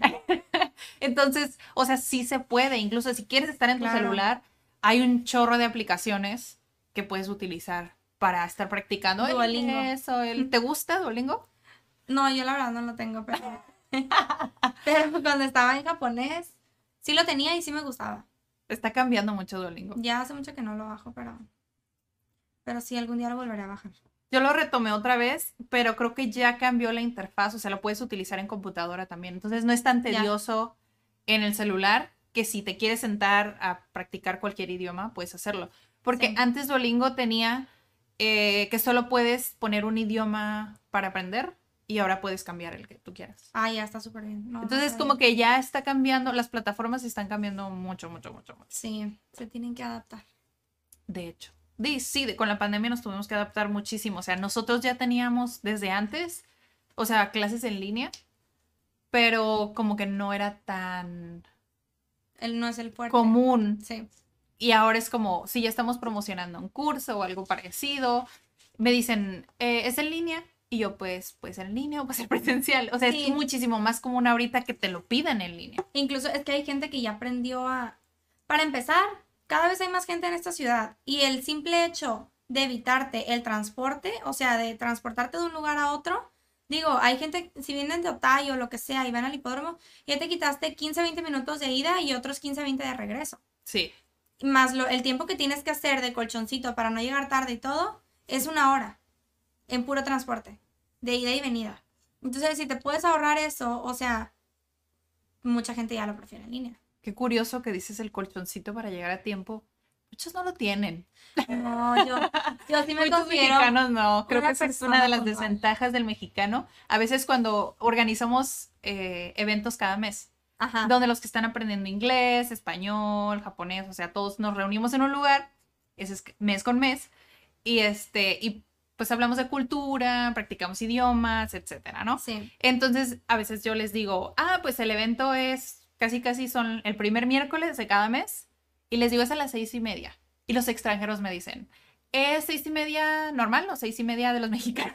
Ah, no, no, no. O sea, Sí, muy chistoso. O sea, Sí, ya yo están sí. como acostumbrados a que el mexicano, pues, llega tarde. casi siempre. Digo, yo ahorita me vine y dije, voy a pasar por mi café. Llegué a las 10.40, dije, me voy a tomar, voy por mi café, lo compro y aquí llegué, Muy a tiempo. o sea, 5 o 6 minutos antes. Sí, empezamos muy a tiempo. Sí, la verdad es que sí. Pero yo soy como me gusta que sean conmigo. Y así, si no son iguales, yo estoy en todo mi derecho de reclamar. O sea, y no estoy reclamando porque yo sé que hay veces en las que hay accidentes y a mí también me ha pasado. O sea, llegas tarde, lo que sea, pero también hay veces en las que es una falta de respeto. O sea, yo he ido a lugares y, ay, la comida es a las tres y media. Ah, bueno, es a las tres y media. Cuatro y cuarto y no llegan. O sea, cuatro y cuarto y no llegan. ¿Sabes qué? O sea, y me acuerdo que me han dicho gente, o sea, con las que voy. No, pues vamos a esperarlos para comer. Tú los vas a esperar, yo no, porque la comida era a las tres y media. Todavía yo, conociendo a la cultura mexicana, les doy 15 minutos para que lleguen. No llegaron, ya son las 4, 4, 4, yo ya voy a Sí, es comer. mucho tiempo. Y 40. llegaron y, y, ay, no te vayas, sorry, o sea, yo vine para estar aquí dos horas, dos horas y media, no porque tú llegaste tarde, me voy a quedar otros 40 minutos. Mi tiempo vale lo mismo que el tuyo. Sí, O sea, entonces, sí soy muy así, por eso doy lo que quiero que me den. no, yo entiendo. Yo tengo un conocido, sí, de que una vez quedó con sus amigos de salir a un bar y él dijo, sí, nos vemos a las 8. Ocho y media, nueve, no llegan, ahí solo en el bar. Y dijo, ¿sabes qué? Ya me voy. Pues claro. O sea, Y sus amigos se agüitaron, pero pues no, que falta de respeto más bien para tu amigo que se quedó esperándolo. Pero, o sea, es parte de la cultura, o sea, es como, pues, como llegamos tarde, pues te tienes que aguantar, o sea, no tienes que llegar a tiempo si ya sabes cómo somos. Es como, no. No, En lugar de tomarte el tiempo de decir, oye, pues si dije a tal hora, pues es esa hora. O si no piensas llegar a esa hora, mejor di, pues nos vemos a las nueve, o nos vemos a las nueve y media, si no piensas llegar a las ocho. sí, no, o sea, yo sí soy muy, o sea, y si veo que voy a llegar cinco minutos tarde, aviso. ¿Sabes qué? Voy cinco minutos retrasada, mil disculpas. Y me impacta que la gente me dice, no importa, son cinco minutos. Y yo, pues claro que importa, o sea, si tú hubieras llegado cinco minutos tarde, me hubieras avisado. No es por exagerada, ¿no? Pero No, no, sí entiendo, sí entiendo completamente. sí siento que el tiempo es oro. Y, o sea, hay que valorar el tiempo de los demás también. ¿Y por qué lo ves así? O sea, ¿desde cuándo siempre ha sido así? Siempre. Sí, no, la verdad es que siempre he sido así y aparte porque, sobre todo ahorita, lo veo mucho en Monterrey. Yo me voy para allá y pues veo a mi familia y todo. Yo estoy súper agradecida con todo el mundo porque me llevan y me traen y así. Pero yo, por ejemplo, para ir a visitar a mi abuelita, para todo eso, son citas.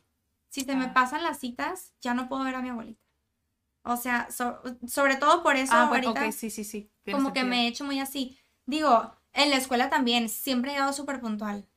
Este, y luego desde que empecé a manejar, yo soy bien de las que me voy a ir para tomarme todo mi tiempo, encontrar estacionamiento, todo, y prefiero esperarme en el carro a llegar tarde y andar, a- o sea, a las carreras, no. Entonces como que siempre he valorado mucho eso, como que, o sea, haces una cita, haces lo que sea y si se te pasa, el que pierde no es el otro, pierdes tú. Ujú. Y como que me he hecho muy así de, no sé, o sea, sí he ido cambiando mucho mi puntualidad, pero nunca he sido una persona impuntual, la verdad. Siempre traigo mis tiempos muy medidos. Y si veo que no la voy a hacer, nunca me agendo cosas con las que sé que no voy a poder.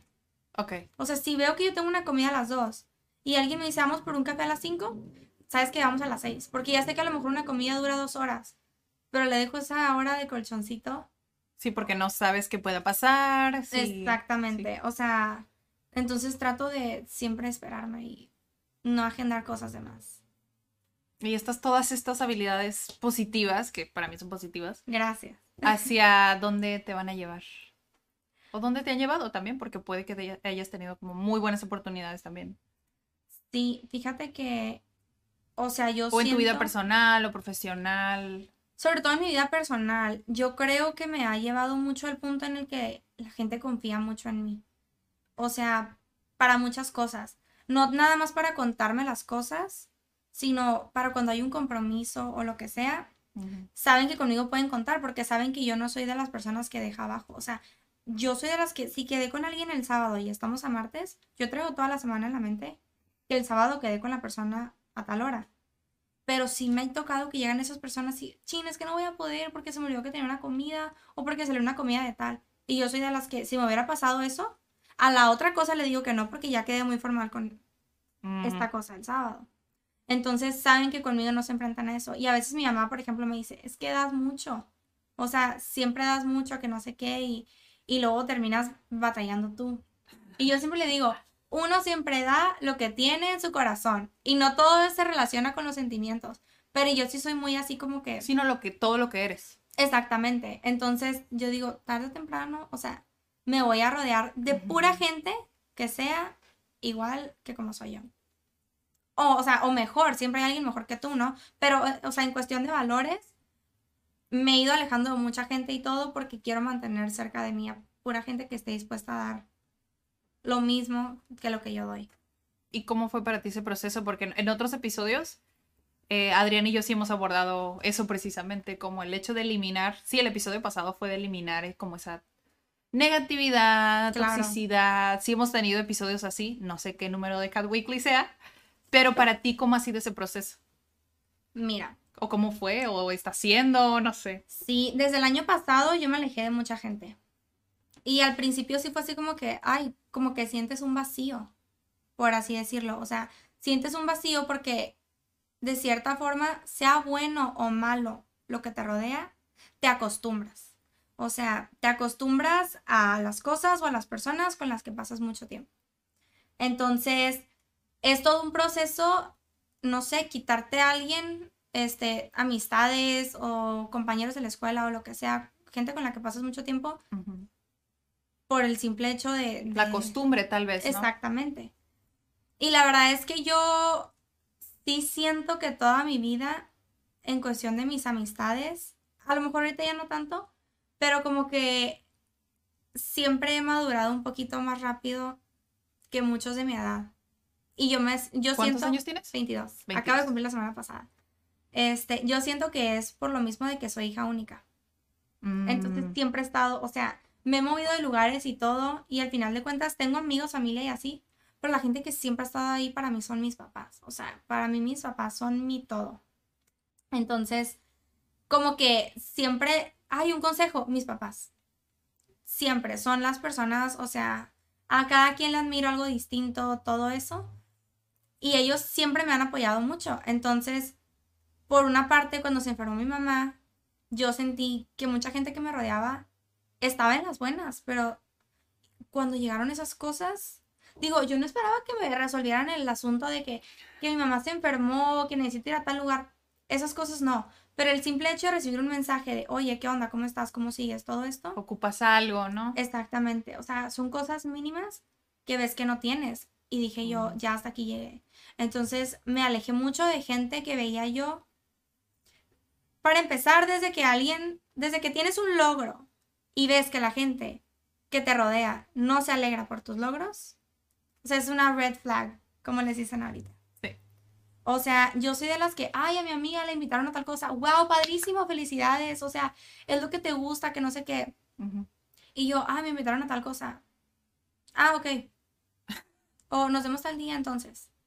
Dije yo, yo no estoy esperando que nadie me reconozca ni que me aplauda lo que hago. Pero como que te das cuenta, ¿no? Como de realmente de las intenciones que las personas tienen, las que están a tu alrededor. Exactamente. Cosas que no veías antes, tal vez. Digo, y no nada más es, o sea, cuando me refiero a que me alejé de mucha gente, no nada más son amistades, también fue familia. O sea, yo soy bien así de, no porque seas familia, te mereces todo mi cariño y todo mi respeto, si no es lo que yo recibo. O sea, También de la familia se sienten las malas vibras. Digo, ahorita yo, por ejemplo, aquí, que de hecho mi prima estaba así de, qué emoción, vas a ir a un podcast. Es como mi prima, así es. Como tu hermana, casi. Es como mi hermana, ajá. Este, ella está en Monterrey. Y ella, todo lo que yo le platico, o sea, somos personas muy diferentes. Este, ella siempre es de las personas que se alegra y cuando es algo malo, ahí está para mí, todo. Pero luego te vas con otras primas, otras personas y ves que no, o sea, parece como si les diera coraje. Y digo, yo soy bien de las, sientes la vibra, entonces digo, incluso este fin de semana que fui a Monterrey, aprendí a poner límites. O sea, con la familia también. Aquí aprendí con amistades, allá aprendí con la familia, todo. Y el hecho de saber poner límites te hace crecer tanto como persona porque aprendes a darte tiempo y espacio para lo que en verdad quieres hacer, sin hacer cosas por compromiso. O sea, son muchísimas cosas las que cambian en ti al aprender a poner límites. Y al principio suena como que, ay, qué fea, esta se alejó de alguien de su familia. de Es que sí sea. se, sí se puede llegar a tomar así, a veces, o sea, a mí sí me pasó personalmente, Claro. que hace años, o sea, una persona, una, un familiar, o sea, se alejó sin ninguna explicación, que igual también yo lo llevaría diferente, o sea, simplemente se alejó y, y pues al principio sí, como que te sacas de onda y dices Sí. como, ay, pues qué mala onda, que se alejó y ya no nos habla y pero como que ya te vas dando cuenta que es cierto, o sea, hay ciertos familiares que ella y yo teníamos en común, que yo estaba del otro lado, o sea, todavía estaba en ese en ese círculo tóxico Sí, que no veía. claro. Entonces, ahora que ya también me pasó que depuré, sigo depurando, eh, ahora entiendes. Ahora entiendes por qué otra gente se aleja o simplemente entiendes a las personas tóxicas y dices, Sí. pues si quieren seguir así, sigan, pero yo no voy a ser parte de... Exactamente, porque, o sea, si le echas veneno a tu cuerpo, tarde o temprano te conviertes en el veneno que le echaste. Entonces, y a veces si tú te alejas no es por las personas, o sea, tú puedes querer mucho a alguien, pero esas personas que te topas cada que ves a esa persona, y a mí me pasó, o sea, me pasó con mi familia. Yo veía unas personas que les decía, yo no quiero ver a estos, por favor, yo nada más los quiero ver a ustedes porque ustedes los amo. Y era tanta su necesidad de que yo conviviera con las demás personas que cada que iba me llevaban a las otras personas. Hasta que yo dije, hasta aquí. O sea, Si no, pues ya no nos vemos. Si no saben lidiar con mis decisiones, con mis pensamientos y todo, no se estén quejando de que luego no vengo y no los veo a ustedes. Porque están trayendo gente que yo no quiero. Entonces aprendes a poner un límite y te das cuenta, o sea, al principio te sientes culpable. Pero luego dices, ¿sabes qué?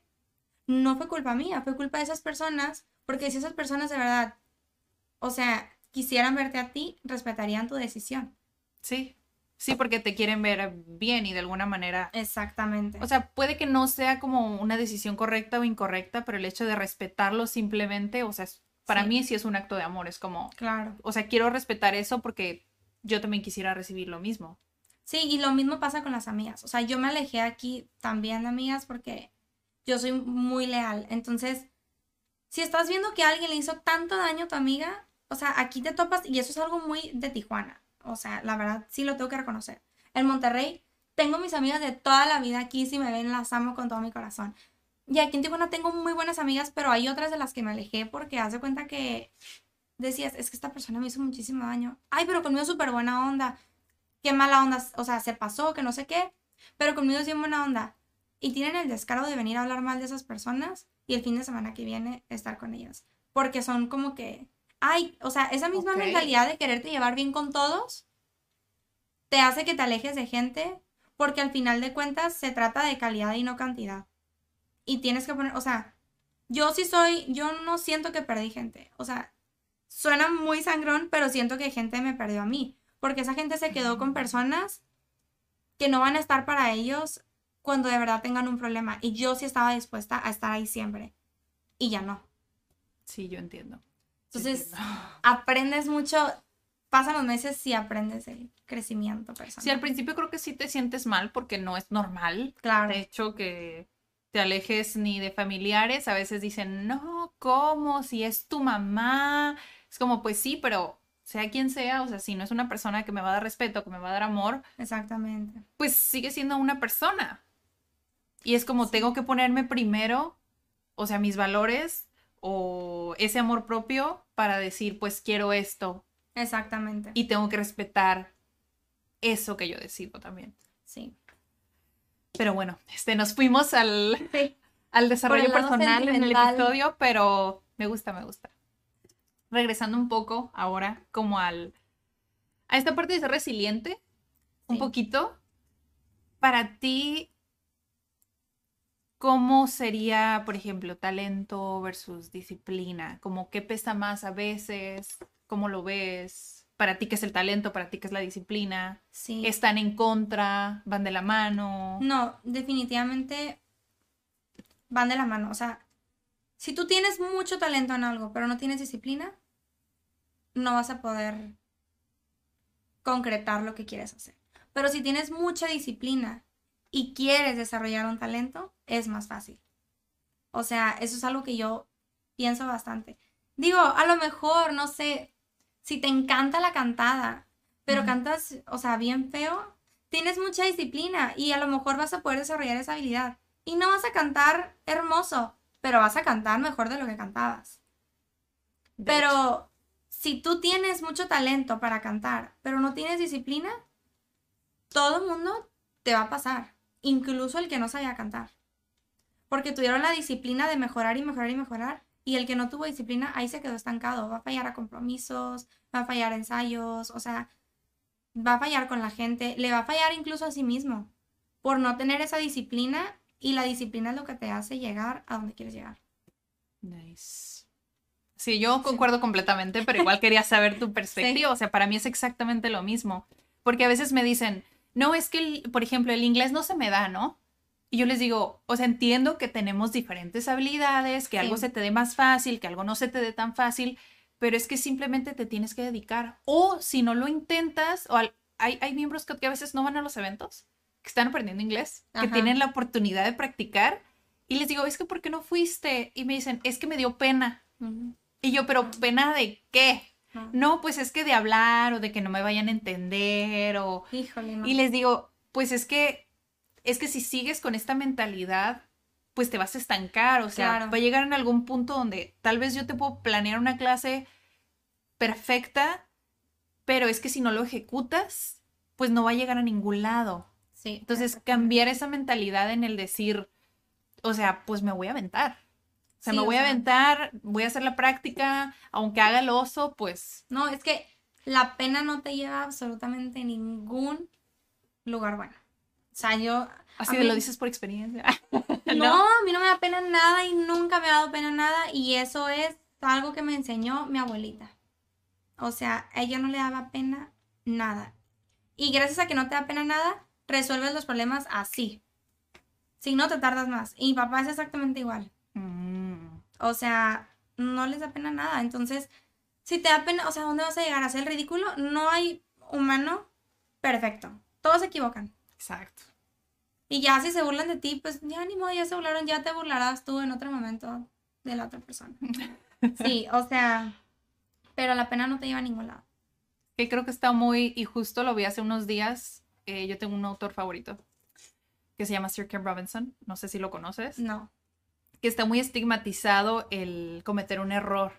que es como es una falla, o sea, cuando tendríamos que plantearlo como algo bonito, o sea, es una, una oportunidad para crecer, Sí, para aprender, para darte cuenta que es como, ok, tal vez es la prueba de que lo estoy intentando, tal vez no lo estoy haciendo bien, pero si lo intento cinco veces, pues tal vez la última voy a aprender. O hay personas que a veces dicen, sí, es que ya lo, lo, lo intenté cinco veces o ya lo intenté tres veces, pero ¿qué pasa si a la quinta vez ya lo ibas a lograr y te detuviste? sí, Que es como, ah, ahí ya no puedes hacer tanto porque es como, estabas a nada, ¿no? A nada. Nunca sabes a cuánto, a cuánto estás, esa mínima intento de lograr algo. O sea, ya sea decir la frase en inglés, conseguir ese trabajo, De lo más mínimo que te de lo que imaginar, sea. O sea, sí. si realmente te das por vencido, pues ya no hay nada que hacer.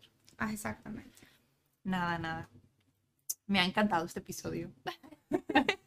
Muchas gracias. Sí, la verdad, o sea, siento que hemos conectado en muchas cosas. Sí. porque no han sido como particularmente cosas que yo he aprendido de la cultura mexicana. O sea, desafortunadamente, no, creo.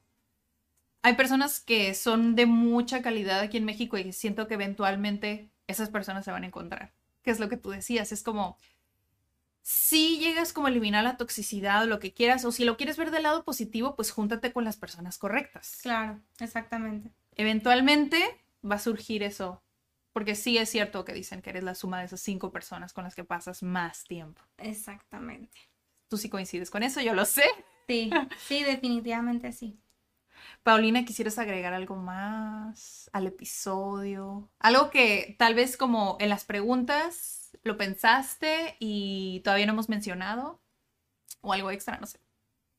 O alguien más que, por ejemplo, esté en ese proceso de aprender algo, un idioma o aprender algo y que a veces no se siente como que capaz, ¿qué le dejarías a esa persona? Bueno, no sé si se puede, pero aquí lo voy a relacionar un poquito con mi página de lo del café. Porque yo, por ejemplo, la empecé hace dos años, este, ya casi dos años, en enero cumple los dos años. Y esta página yo la empecé porque, por ejemplo, ay, me encantaba tomar café. Y siempre iba por un café y la tomaba. Siempre. O sea, era lo que más hacía. Y mucha gente me dijo, ¿por qué no haces una página? Y yo les dije, es que o sea, me da pena hacer una página. O sea, ahí sí me dio pena. Ahí porque- sí te dio pena. Sí, porque dije, me da pena hacer una página que no sé qué voy a poner. O sea, ah, me estoy tomando un café, véanme. Dije, ¿a quién le va a importar? ¿Estás de acuerdo? Entonces dije, no, o sea, voy a ver qué hago. Hasta que ya de repente un día, o sea, yo soy muy de las que, si traigo algo muy, o sea, pensando mucho, no soy como que tal día lo voy a hacer. O sea, soy de las que un día se levante y hoy. Yo soy Ok. muy así, pero algo que ya traigo pensando. Pero no soy de las que le pone una fecha a eso. O sea, lo estoy piensa y piensa y piensa y si no puedo dejar de pensar, o sea, si no puedes dejar de pensar en algo, tiene una razón. Entonces, yo estaba piensa y piensa en eso. Y es lo que yo quiero, o sea, a toda la gente que quiera aprender cualquier cosa, a mí me pasó. No necesitas saber 100% lo que quieres aprender cuando vas empezando. Porque todo lo aprendes en el camino. O sea, es algo que yo lo he comprobado completamente. Yo decía, ¿cómo voy a meter esta carrera? Si a lo mejor todavía ni siquiera sé, o sea, a mí no me encanta la geografía, la verdad soy pésima. Entonces decía yo, ¿cómo me voy a meter a esto si tiene mucha geografía, negocios internacionales, no sé qué? Lo vas aprendiendo. O sea, Mm. y digo, sí hay un tema principal, pero hay muchas otras cosas que aprendes y al final, si terminas algo, no aprendiste 100% de lo que ibas a aprender, pero aprendiste muchas otras cosas. Yo con mi página del café aprendí bastante. O sea, yo empecé poniendo qué café compraba, en dónde, si me gustaba o no. Y el origen. O sea, ah, es origen Veracruz, es Chiapas, Nayarit, lo que sea. O sea, también pones reviews de alguna manera, ne- no negativas, pero, o sea, si no te gustan, lo pones. Hasta ahorita no he puesto. Ok. trato de darle una segunda oportunidad. Tengo como un review de una vez que fui a Puebla, que ahí fue por el servicio. Pero en cuanto al sabor, trato de no ponerlo tanto porque siento que es algo muy subjetivo. Mm. O sea, hay mucha gente que va a un café y le encanta. Y, o sea, yo voy y no me gusta. Y hay uno muy común aquí, que todo el mundo va porque tiene drive-thru y está así, o sea, siempre está bien lleno, todo, todo el mundo va. Yo, por más que lo pruebo, no me gusta. O sea, es algo que tienen muchos cafés, o sea, es muy subjetivo definitivamente. Y yo pongo mis reseñas y todo, pero han ido creciendo, o sea, la página ha ido creciendo, yo he ido creciendo. La semana pasada me invitaron, antes de irme a Monterrey hace dos semanas, me invitaron a una degustación de una cafetería aquí que se llama Baristas Bravos. Este, es una cafetería, es parte de Das Cortés, es una cafetería de especialidad. Me invitaron y la verdad es que se llama Meli, la que me invitó, es muy buena barista me dijo, es que te quiero invitar, que no sé qué. Y le dije, Meli, es que la verdad, nunca he ido en sí a una degustación. Me han invitado a probar cafés, todo. Y me encanta y he aprendido mucho de las notas del café, del origen, del tostado, de todo del proceso. Y todo lo he aprendido con la página. O sea, Ah, incluso, o sea, Baristi también me invitó a un curso. Cosas que he aprendido con la página que yo me meto y esta vez le decía a Meli, ¿sabes qué? Es que yo no sé tanto de esto. No te preocupes. O sea, yo soy de las que no me da vergüenza preguntar. Ok. Y es algo que es clave cuando quieres aprender algo. Pregunta y pregunta y pregunta hasta que te canses y hasta que entiendas las cosas. Claro que si estás preguntando algo que ya explicó la maestra o el maestro o quien sea que te esté explicando, ya lo explicó 20 veces, pues, o sea, espérate y a lo mejor si de plano no entendiste, que te lo explique al final. Pero si son cosas que no ha dicho, no nada más aprendes tú, aprende la gente que está ahí. Y yo he preguntado cosas en la escuela, lo que sea, y me dicen, ay, qué bueno que preguntaste. Porque yo no entendía esta Mm. parte, gracias a que preguntaste, la entendí. Entonces es, o sea, pregunta y pregunta y entiende que todo lo que estás aprendiendo lo vas aprendiendo en el camino, no cuando empiezas. Porque de eso se trata. Exactamente. Y yo todo todo lo que sé del café lo aprendí conforme fui creciendo. Sobre todo este año, o sea, he aprendido bastante. Sí, creo que sí es eso. O sea, creo que lo he dicho yo en muchos episodios. O sea, el estar dispuesto a aprender te abre muchísimas puertas. Sí. Muchísimas. Y a preguntar. o sea, si no preguntas, no aprendes tanto. Exacto. Sí, de hecho, nosotros tenemos otro episodio relacionado a esto también, como a de preguntar. aprender a preguntar, porque Sí. a veces ugh, nos por la pena o hacer el oso, que van a pensar, es como... O no ya voy a tontas. Exactamente. O piensas que ya vas a hartar a la persona que te está enseñando. No la vas a hartar porque esa persona está dispuesta a pararse ahí y explicarte. Y a veces también, o sea, si a un maestro, yo siempre lo he pensado, si a un maestro no le gusta que le hagas preguntas, no es un buen maestro. O sea, un maestro tiene que disfrutar que el alumno le haga preguntas porque significa que está aprendiendo, significa que quiere aprender, que quiere entender y que está poniendo la atención a lo que estás explicando. Sí. Entonces, tanto la persona que te está enseñando disfruta, o sea, sienten como ese engagement o compromiso de las dos partes. Sí, esa retroalimentación que dices, bueno, tal vez lo estoy haciendo mal y si lo estoy haciendo mal digo, bueno, le cambio. Sí. O si lo estoy haciendo bien, pues me dicen, bueno, pero es que no entendí bien. Ok, está Claro. bien, ¿no? Y es para lo que sea, o sea, en la escuela, en lo de la degustación que fui del café, yo pregunté y pregunté y pregunté y aprendí bastante. O sea, la verdad es que ese día yo aprendí mucho y todo fue porque yo no me callaba por estar preguntando y preguntando. Sí, o sea, yo creo que es clave el estar Sí. preguntando. ¿Dónde ves su proyecto a futuro? Es que Eh, Adrián está detrás de cámaras, entonces. Bueno, mi proyecto de The Coffee Hunter, la verdad, sí lo he proyectado a futuro y he pensado mucho en todo lo que me gustaría hacer. Inclusive mucha gente me ha dicho, es que si pones una cafetería, yo iría, yo ahí estuviera, que no sé qué. Y también, o sea, le pienso y no sé bien porque ahorita yo lo que más disfruto es apoyar el consumo local. Es a lo que yo aplaudo muchísimo de Tijuana, que Monterrey no tiene. Para empezar, que aquí la cultura del café es muy grande y que la cultura tijuanense tiene un arraigo a lo local que no te puedo explicar. O sea, es el lugar en donde he vivido y que he conocido donde la gente está tan dispuesta a apoyar primero a lo local Sí. que a algo que sea una franquicia. Y eso vale mucho, porque gracias a eso se generan negocios muy grandes Es que es una ciudad muy grande de emprendedores. Exactamente. O sea, yo tengo amigos que han, em- o sea, se han dedicado a emprender negocios, este, que dices tú, wow, lo bien que han hecho las cosas. Y es porque no le tienen miedo al fracaso. Este, y por ejemplo, yo con esta página, como que yo le estoy dejando que fluya. O sea, a mí no me pagan por mi página. Por eso yo todo lo que pongo es completamente honesto. Y lo que yo pienso. Este, entonces, claro que me invitan y, ay, queremos que vengas a probar este café, que no sé qué. Con gusto voy, con gusto lo pruebo y todo, pero no es algo que digas tú, ahorita me pagan, porque ni yo soy, o sea, yo no les puedo prometer un, o sea, al final de cuentas a lo que a la gente le importa es la, la venta, o Sí, sea, sí, sí. el consumo, todo eso. Y yo con mi página, yo sí te puedo prometer anunciar tu marca o por así decirlo, compartirla para que la gente conozca y yo disfruto el apoyar a los negocios locales, pero yo no te, me puedo comprometer contigo a decirte, ¿sabes qué? Te va a incrementar un 10% a las ventas, porque yo no lo sé, yo no me dedico a eso. Yo ahorita me dedico al estudio y la verdad a mi familia, o sea, Sí. a mis papás. Este, por todo lo que estamos pasando y todo este tipo de cosas. Pero mi página yo ahorita la estoy dejando que fluya. O sea, siento que ahorita de las páginas que hay de cafeterías, yo no estoy diciendo que la mía sea la mejor para nada, o sea, hay muchísimas. Pero hay muchísimas que se pagan por seguidores, por publicidad, o sea, que tienen tantos seguidores porque pagaron para tenerlos. Todo lo mío es 100% orgánico y es 100% con mis decisiones, con lo que yo he querido hacer. Nadie ha venido aquí a decirme, quiero que pongas esto, quiero que Ajá. digas esto, O te, te doy café o vienes, te invito acá para que. para que pongas publiques. tal. O sea, me han invitado a cafés. Y queremos que vengas a conocer este café. Claro, yo voy, pero yo nunca he dicho No me "Claro, voy". comprometo a nada. Yo voy y yo no digo, ay, lo voy a poner. Es más, ni siquiera toco el tema. Porque luego pasa el tiempo y nadie tiene derecho a decirme, no me subiste. Ajá. porque nunca lo tocamos, nunca tocamos el tema.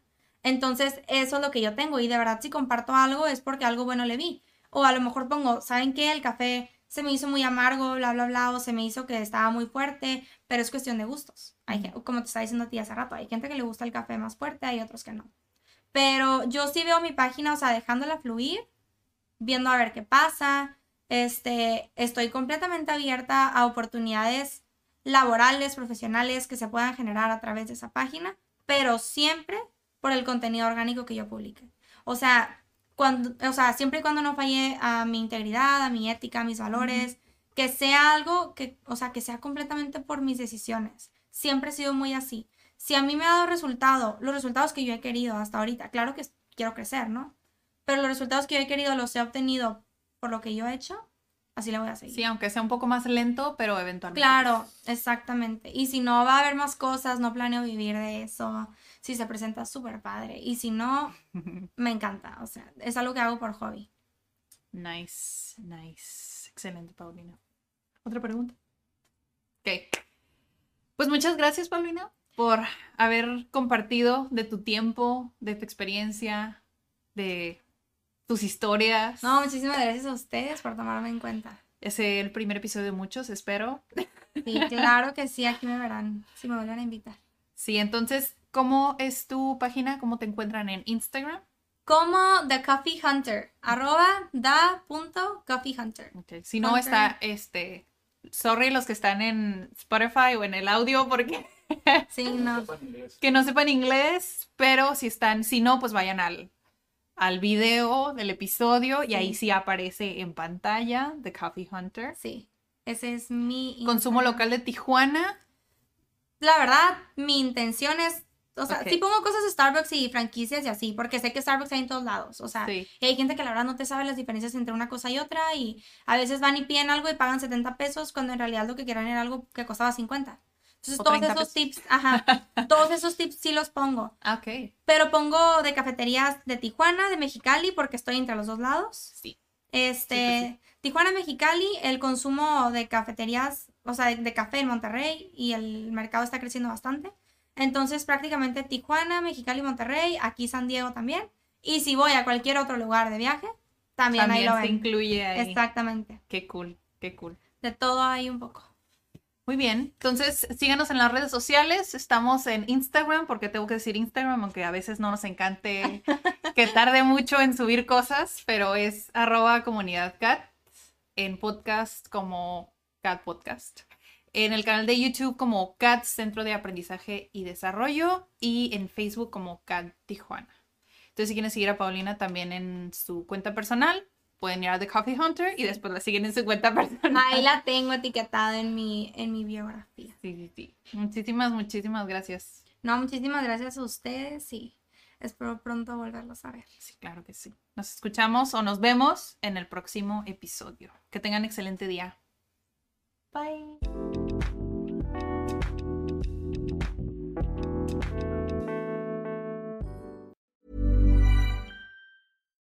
If you're looking for plump lips that last, you need to know about Juvederm lip fillers. With Juvederm Volbella XC and Juvederm Ultra XC, your lip look, whether it's subtle or bold, can last up to one full year with optimal treatment and no additional maintenance. Find a licensed specialist and see if it's right for you at juvederm.com today. That's J U V E D E R M.com. Add fullness to lips in adults over 21 with Juvederm Volbella XC or Juvederm Ultra XC. Do not use if you have severe allergies or a history of severe allergic reactions, or if you're allergic to lidocaine or the proteins used in Juvederm. Tell your doctor if you have a history of scarring or taking medicines that decrease the body's immune response or that can prolong bleeding. Common side effects include injection site redness, swelling, pain, tenderness, firmness, lumps, bumps, bruising, discoloration, or itching. As with all fillers, there's a rare risk of unintentional injection into a blood vessel, which can cause vision abnormalities, blindness, stroke, temporary scabs, or scarring. For full important safety information, visit juvederm.com.